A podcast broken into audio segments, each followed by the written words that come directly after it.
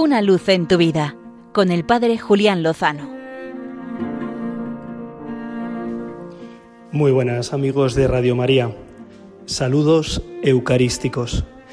Y es que nos encontramos entre el jueves y el domingo del Corpus Christi, de la fiesta, de la solemnidad del cuerpo y la sangre de nuestro Señor Jesucristo. Hace unas semanas tuve la oportunidad de visitar una exposición muy particular. Se llama Expocarlo. El nombre hace referencia al beato Carlo Acutis, que como conocéis casi todos los oyentes de Radio María, es el joven beato italiano, beatificado el pasado mes de octubre del año 2020 y que tuvo una experiencia de vida preciosa de amistad con el Señor en una vida muy corta. Falleció con 15 años.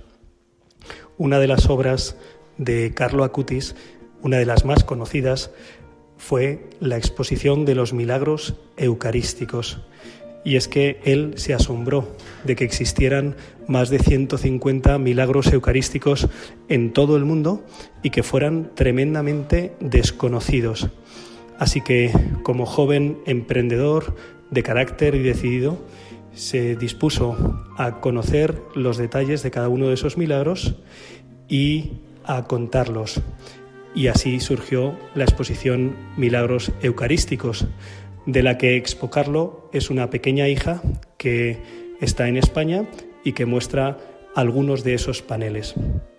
Total, que visitando esa exposición pude conocer los milagros sucedidos en la ciudad de Buenos Aires en la década de los 90 del siglo pasado, hace apenas 25 años.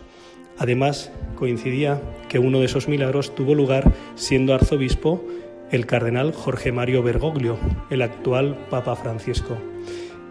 El cardenal, con buen criterio, pidió a un investigador, a un científico, que además tenía fama no solo de ser muy estricto, sino también de ser no creyente, que investigara la partícula de hostia consagrada que había sangrado. Y el doctor Castañón se puso a ello, sin conocer exactamente las circunstancias de las que procedía ese trozo que tenía sangre. Las conclusiones del investigador y de todos aquellos que acompañaron su investigación fueron absolutamente sorprendentes. Y es que descubrieron que ese tejido que se había transformado en cuerpo, verdadero cuerpo, era tejido del corazón, de un corazón humano, de un corazón humano que estaba vivo, de un corazón humano además de la parte del corazón de la que sale la sangre renovada para dar vida a todo el cuerpo. Y además era de una persona que en el momento en el que se extrajo esa parte estaba vivo. La sorpresa fue cuando los investigadores supieron que en realidad se trataba de un trozo de Eucaristía. Por supuesto, el doctor Castañón dejó de ser ateo y ahora se dedica a anunciar y a proclamar la belleza y la grandeza de la presencia de Cristo verdaderamente en la Eucaristía. Que estos días aprovechemos para admirarnos del gran regalo que nos ha hecho Dios en su Hijo Jesucristo en la presencia en la Eucaristía para que la adoremos, nos alimentemos de ella y transmitamos esa vida a todo el mundo.